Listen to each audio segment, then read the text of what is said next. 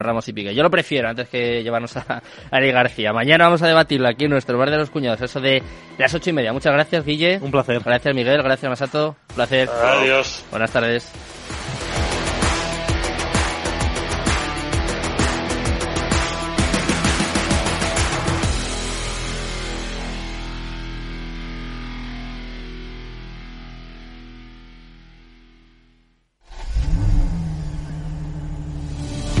¿Sabías que uno de cada tres coches lleva una batería Barta? Elige Barta, la batería recomendada para el vehículo más importante del mundo, tu coche.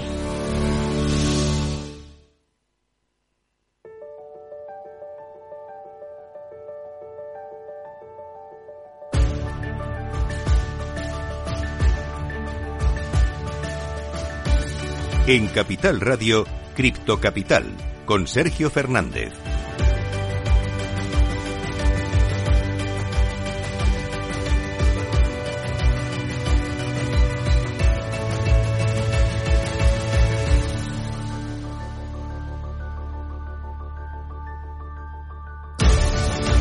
Buenas tardes, bienvenidos, bienvenidas de nuevo a su casa, la casa de los amantes de las criptomonedas. Hoy estamos en el día después, en la resaca de lo que fue ayer la decisión de tipos por parte de la Reserva Federal, que de momento ha traído ligeras caídas al mercado cripto. Enseguida te lo vamos a comentar. Hay alguna subida muy fuerte, como por ejemplo de Polygon, que sube más de un 10% y está ahí eh, prácticamente rozando el top 10. Tenemos noticias muy importantes, como por ejemplo una muy curiosa. Mira, las reservas de Bitcoin del gobierno de China superan a las de MicroStrategy. Ojo, eh, a pesar de la prohibición de que China ha prohibido 20 veces la minería de Bitcoin, pues ahí los tenemos, eh, siguen teniendo un 1% del total de Bitcoin en circulación. Vamos a hablar también de la minería de Bitcoin, de Binance, que está contemplando la posibilidad de adquirir un banco y vamos a hablar, como siempre, de NFTs y en este caso de Instagram, que ha anunciado su propio mercado de NFTs. Además, como siempre, traemos los mejores proyectos y un poco enfocado al metaverso. Te vamos a presentar el proyecto de Cibersia eh, con Bruno Marcial, que enseguida va a estar aquí con nosotros, con Gonzalo Valverde y Alejandro Bonín, que nos van a contar absolutamente todo de este proyecto. Pero antes, vamos a ver cómo está el mercado cripto. Vamos con el minuto y resultados.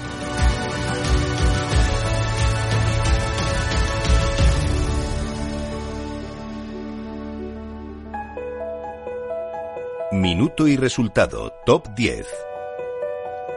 Vamos a comenzar, como todos los días, echando un vistazo al mercado cripto lo hacemos, como siempre, empezando por Bitcoin. Se deja un 0,72% en las últimas 24 horas hasta los 20.267 dólares. En segundo lugar, vamos con Ethereum, también en, en caídas, también en, cayendo en negativo, 0,54% bajo hasta los 1.548 dólares. En tercer lugar, vamos con las stablecoins, en este caso vamos con Tether, que está totalmente plana, 0,00% y clavada en el dólar. En cuarto lugar, Binance en positivo, subiendo un 2,80% en las últimas 24 horas hasta los 327,81 dólares. En quinto lugar, vamos con otra stablecoin, en este caso USDC, USD Coin, que se deja un 0,01% y también está clavada en el dólar. En sexto lugar, vamos con Ripple, está cayendo un 0,15% hasta los 0,45 centavos. Ahora vamos con otra stablecoin, en séptimo lugar, Binance USD, la stablecoin de Binance, que está totalmente plana, 0,00% y clavada en el dólar. En octavo lugar, Dogecoin sigue subiendo, hoy también 0,18% arriba hasta los 0,13 centavos, muy cerca de los 15 centavos y de hecho sigue subiendo en la última semana un 67,89%, la que ha liado una vez más Elon Musk. Vamos ahora en noveno lugar con Cardano que está prácticamente plana, 0,05% abajo hasta los 0,39 centavos y cerrando el top 10 tenemos a Solana 0,03% arriba en verde en positivo hasta los 31,39 dólares. Así está el mercado cripto en estos momentos. Vamos a ver las noticias más importantes de las últimas horas. Vamos con las cripto noticias. Va. Cripto Noticias.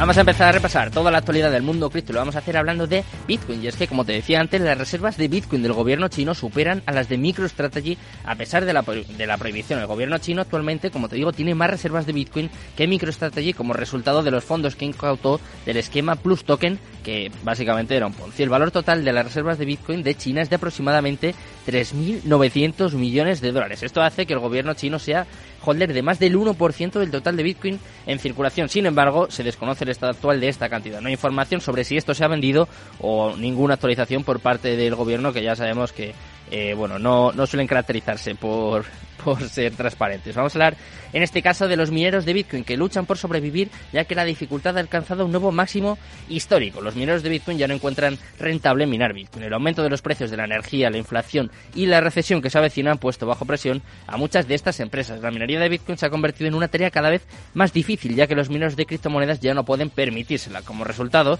se espera que el hash rate de la red disminuya porque los mineros simplemente no pueden obtener ganancias y mucho menos recuperar los costes. Vamos a seguir hablando de empresas, en este caso vamos a hablarte de Binance, que está contemplando la posibilidad de adquirir un banco según asegura su propio CEO, según asegura Chan Pensao. El CEO y fundador de Binance indicó que está estudiando la posibilidad de adquirir bancos con la intención de cerrar aún más la brecha entre las finanzas tradicionales y las criptomonedas. Los comentarios vinieron al lugar durante una entrevista realizada por el equipo de Bloomberg en la conferencia Web Summit celebrada en Lisboa, donde Sao aseguró que está abierto a realizar inversiones minoritarias o ir por adquisiciones totales con tal de lograr el objetivo antes propuesto. Y vamos con la última noticia del día. En este caso, vamos a hablarte de Instagram, que ha anunciado su propio mercado NFT. En un anuncio hecho por la popular aplicación de redes sociales, Instagram declaró que pronto va a permitir a sus usuarios acuñar tokens digitales en su plataforma. La plataforma también va a lanzar su propio marketplace, su propio mercado, dando a los usuarios más poder al permitir a los creadores vender sus propios NFTs. Por ahora, Instagram va a permitir a los usuarios seleccionados vender NFTs a través de su aplicación. Sin embargo, el gigante de las redes sociales pronto va a permitir que todos sus usuarios accedan a su recién lanzado mercado NFT. Nosotros vamos a permitir, como siempre, a todos los oyentes que aprendan con nosotros, que escuchen nuestra entrevista del día, nuestro momento más importante del programa. Cripto Capital, el primer programa de criptomonedas de la radio española.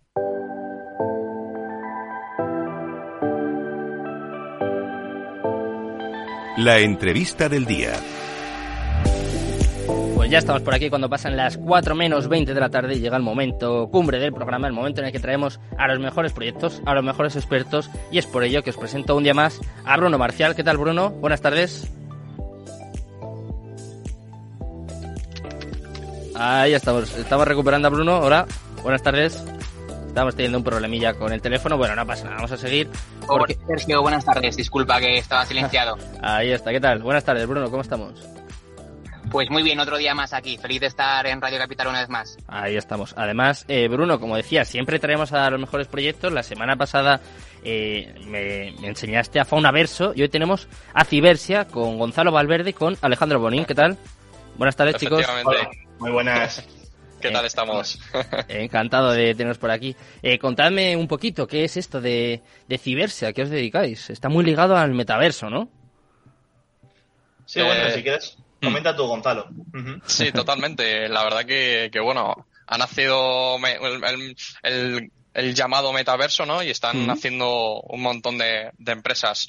Y de todas estas nace también Cibersia, en la cual, pues bueno, estamos ofreciendo un producto con el que eh, cualquier persona puede crear su propio metaverso. Lo ah. hemos democratizado porque hemos lanzado una, por un lado, una herramienta eh, que es un editor con el que realmente cualquier persona puede crear su propio espacio.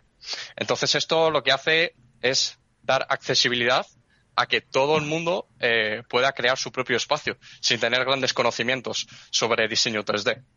Es increíble. Bueno, qué bueno, me parece una, una locura. ¿eh? Claro, yo acostumbrado aquí a, eh, de alguna forma había como editores de tokens que dices, vale, eso es, eso es más fácil, crear una plataforma de ese tipo, pero eh, esta idea, ¿cómo, cómo se os ocurrió? ¿Habéis visto una necesidad que, claro, están tan de moda, ¿no? Que la gente eh, lo solicita mucho, como... Sí, si quieres te comento yo un poco, Sergio. Por supuesto. Realmente nosotros empezamos allá por noviembre del año pasado eh, intentando crear un entorno 3D donde poder vender NFTs, ¿vale? Y de ahí surgió una necesidad propia nuestra, para nuestro proyecto, de crear un espacio que sea accesible a todo el mundo, ¿no? Realmente no todo el mundo tiene por qué tener un equipo en su casa donde pueda correr videojuegos de super alta resolución y demás. Entonces dijimos, oye, pues para aportar un entorno que se vea mal, no hacemos nada, ¿no? Y ahí fue cuando empezamos a hacer nuestro propio motor gráfico en web y demás que sea pues accesible realmente a todo el mundo, ¿no? Ahí nos dimos cuenta del valor de esto, que realmente pues todo el mundo tiene que poder acceso a meterse en, en algo que es la nueva tecnología, ¿no? Como es el metaverso. Va a ser la nueva era de internet, pues no solamente unos pocos privilegiados tienen que poder acceder. Eh, Bruno, tú como advisor del proyecto, cuéntame qué te llamó la atención. Eh, me estás trayendo proyectazos últimamente, ¿eh?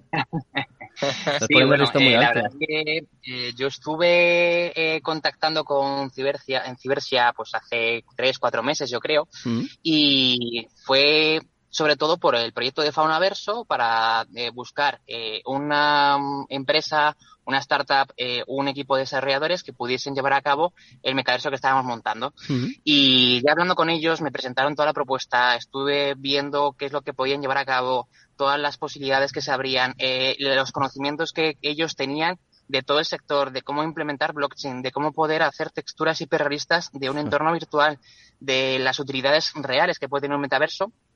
Y a raíz de ahí, que estuvimos en negociaciones, estuvimos hablando con el proyecto de Faunaverso, fuera parte de eso, dije, oye, me gusta muchísimo vuestra propuesta, me gusta muchísimo vuestro proyecto, qué tal si nos unimos de alguna forma, colaboramos y podemos unir y generar sinergias. Y aquí estamos y me siento muy, muy contento de pertenecer de, de alguna forma al equipo de, de, Cibersia y poder ayudarles en lo que a mí corresponde y me, me está a mi alcance, mm. de darles visibilidad y, y, sobre todo de acceder a, nuevos clientes y nuevos perfiles.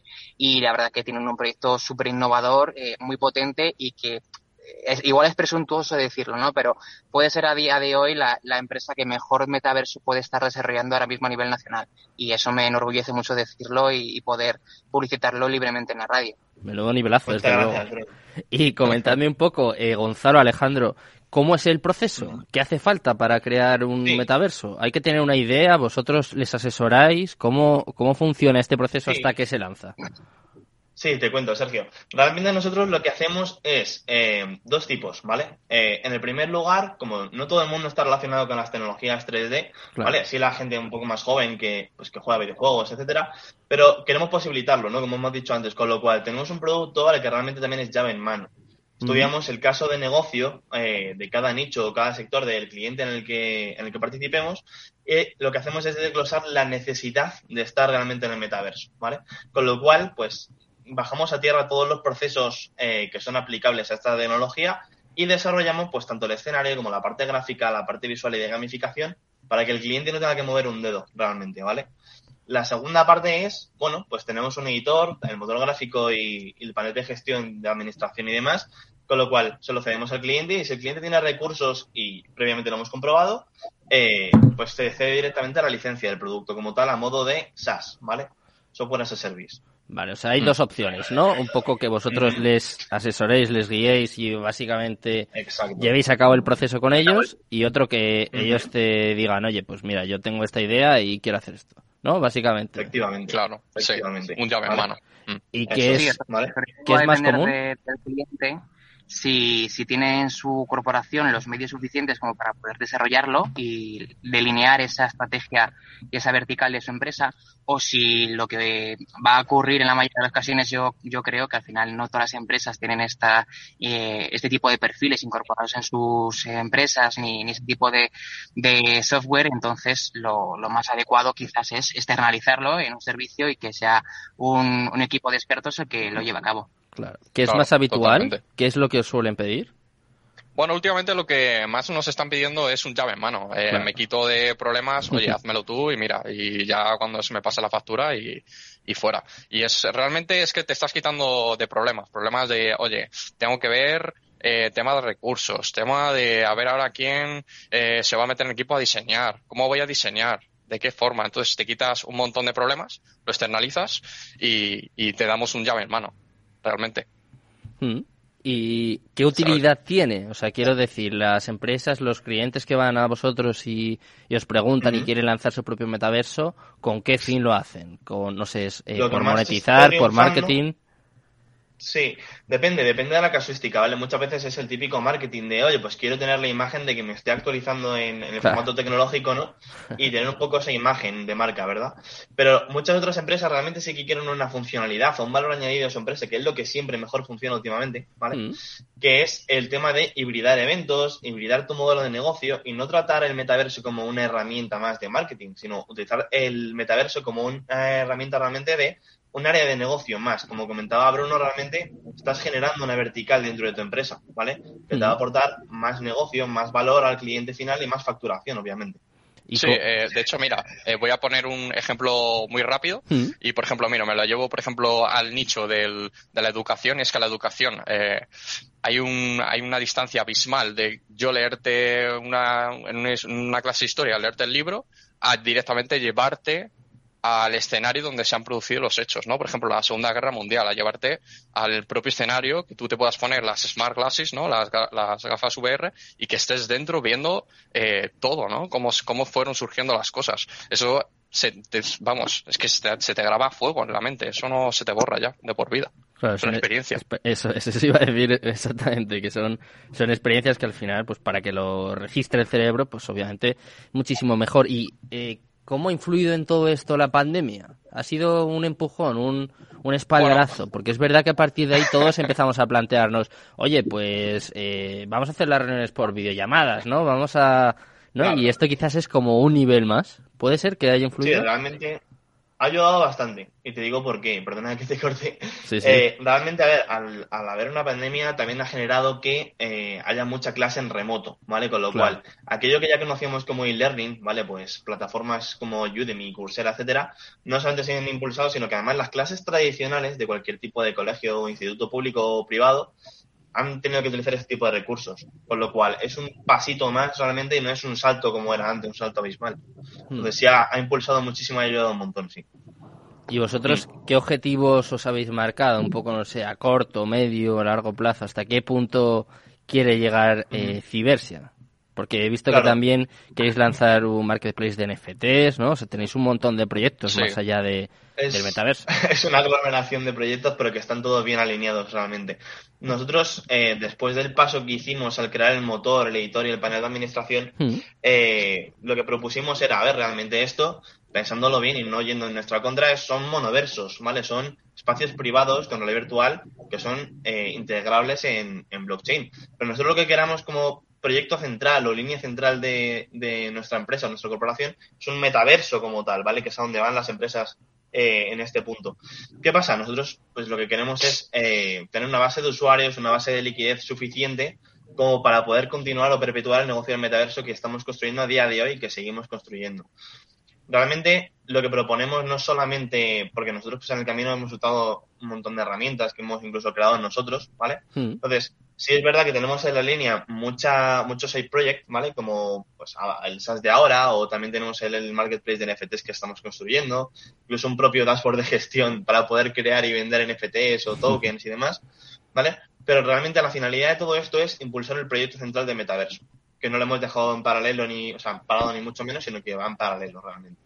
¿Y circulación. ¿Cuánto tiempo se tarda en construir un metaverso? Tanto el vuestro, que, quiero saber, porque claro, me imagino que el desarrollo será mayor, como en el caso en el que llega un cliente, os pide un metaverso, ¿cuánto tiempo tardáis en, darle el producto final?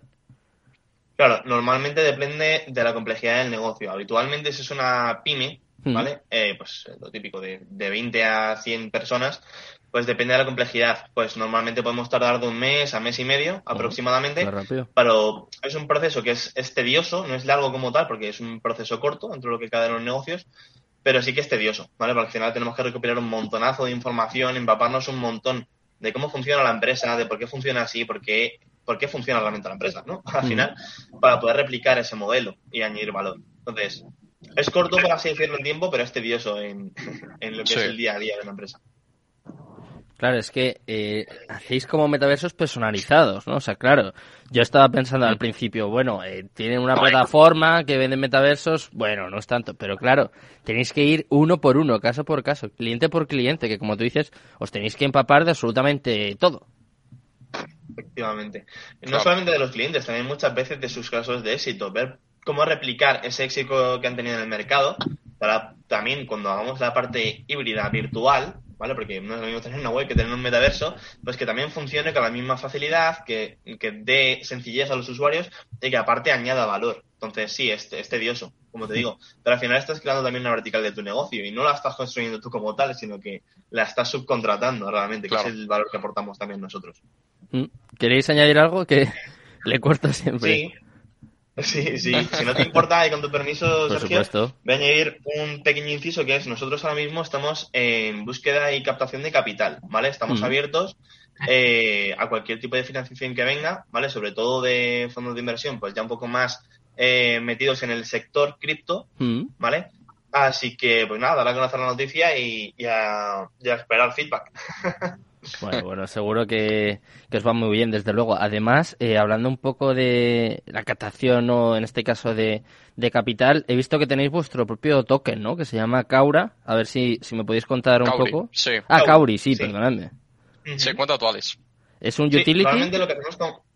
¿Eh? ¿Perdona? ¿Es un utility token o cómo, cómo funciona? ¿Cómo va a? Utility, efectivamente. ¿Vale? O sea, no es, no es un objeto de inversión realmente, ni una herramienta de inversión, sino que realmente nosotros eh, no creemos que sea eh, necesario una moneda virtual al 100%. O sea, lo que le damos es un valor añadido, ¿vale? Te pongo un ejemplo muy simple, ¿vale? Tanto en el caso actual como en el futuro. En el actual nosotros proporcionamos entornos VR, ¿vale? Con acceso a blockchain. Si un cliente necesita usar cualquier tipo de moneda para realizar la transacción y demás, eh, podemos dejarle nuestro token para que realice el coste de transacción, por así decirlo. Mm. Le facilitamos la reducción de coste en la transacción en cripto como tal, ¿vale? Además de que gamificamos este tipo de experiencia de cara al cliente final para darle bonificaciones, descuentos, etcétera, y de cara al cliente final nuestro, ¿vale? Porque eh, le da facilidad para gestionar todo ese tipo de gamificación, ¿vale? Esto es en el corto plazo, lo que hacemos ahora mismo, ¿vale? A futuro, pues todos estos holders que están teniendo nuestra moneda, que están teniendo nuestro utility token, mm. van a ser capaces de reutilizarlo no solamente para apoyar el proyecto, que es lo más típico ¿no? que comprendemos en el ecosistema cripto, sino además para entrar a beneficios como por ejemplo descuentos, el crear tu propia LANF o tu propia experiencia dentro del metaverso futuro, etcétera, etcétera. ¿Vale? O sea, no, no son solamente promesas, sino que a día de hoy lo utilizamos, aparte de todo lo que pueda venir, nuevamente. O sea, que básicamente la idea es como crear una especie de economía circular. Eh, sí, efectivamente. O sea, se queda dentro. Eso es. Claro, se, queda se retroalimenta. Hay capacidad de hacer el cambio a otras monedas, ¿vale? Nosotros tenemos un DEX propio, es un agregador. Mm pero realmente a donde vamos es a dar utilidad al usuario que quiere utilizar nuestra plataforma, no hacer dinero para hacer dinero, como se dice muchas veces. Claro, además he visto que estáis en la red de Polygon, ¿no? Que me ha, llamado la atención. Es verdad que es de las más rápidas, más baratas, pero ¿por qué, ¿por qué elegisteis Polygon en este caso? Sí, nosotros abogamos muchísimo, ¿vale? Que todo lo que sea añadir valor al mundo real y físico está genial, pero sin llegar a dañarlo. ¿Y por qué usamos Polygon? Pues la respuesta es muy sencilla. Polygon aboga muchísimo y apuesta un montón por las eh, energías renovables y por, eh, por lo verde en general. Entonces, em, simplemente apostamos por ellos por eso, porque es algo súper rápido, eh, de costo bajo para los usuarios que hagan transacciones y que a la vez no dañamos la parte física o tradicional haciendo un valor extra, creando un valor extra.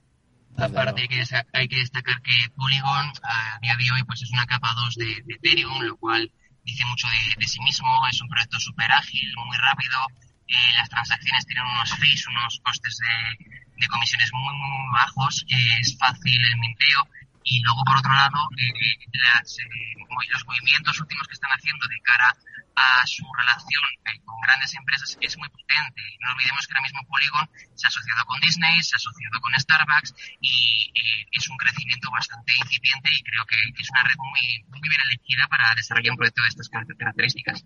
Desde luego, sí que es un proyectazo y lo está demostrando hoy que está subiendo más de un 10% dentro del mercado cripto. Nosotros eh, no vamos a subir, de hecho lo que vamos a hacer va a ser bajarnos, irnos y despedirnos. Muchas gracias, Gonzalo, muchas gracias, Bruno, Alejandro, un placer teneros a todos. Buenas tardes. Un placer. Os dejo ya con Mercado Abierto, con Rocío Arbiza y todo su equipo. Muchas gracias, muy buenas tardes y Cripto Capital, tu demon. Cripto Capital, el primer programa de criptomonedas de la radio española.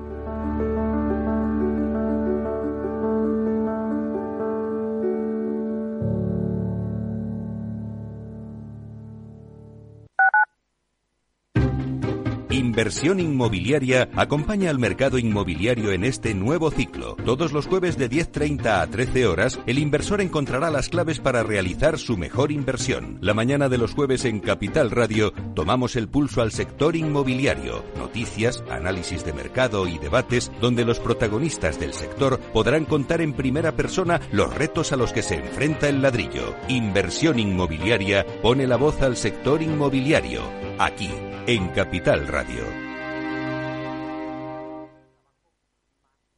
Esto te estás perdiendo si no escuchas a Luis Vicente Muñoz en Capital, La Bolsa y la Vida.